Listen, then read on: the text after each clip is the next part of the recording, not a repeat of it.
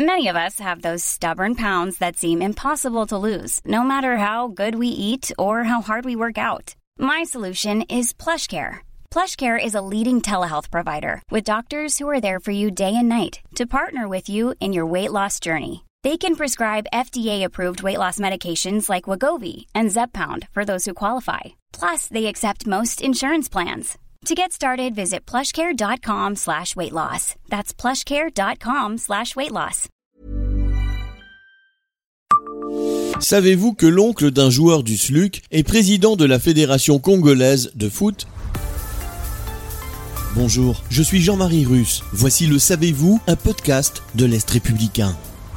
Omari Gudul, l'intérieur du SLUC Nancy, n'est pas la seule personnalité sportive de sa famille. En effet, il est le neveu de l'actuel président de la FECOFA, Fédération congolaise de football association, Constante Omari. Au niveau du continent, c'est vraiment un poids lourd du football, explique Mansour Loum, journaliste spécialiste du football africain, puisqu'il est dans les rouages de la CAF, Confédération africaine de football, depuis plus de 15 ans. À l'époque d'Issa Ayatou, il était déjà là et considéré comme un de ses fidèles alliés.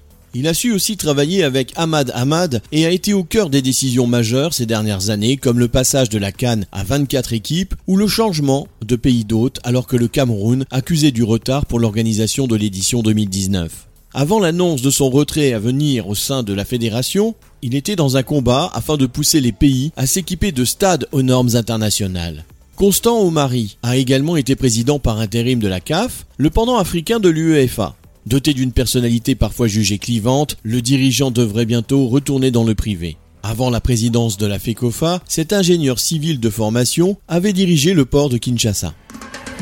Abonnez-vous à ce podcast et écoutez Le Savez-vous sur toutes les plateformes ou sur notre site internet.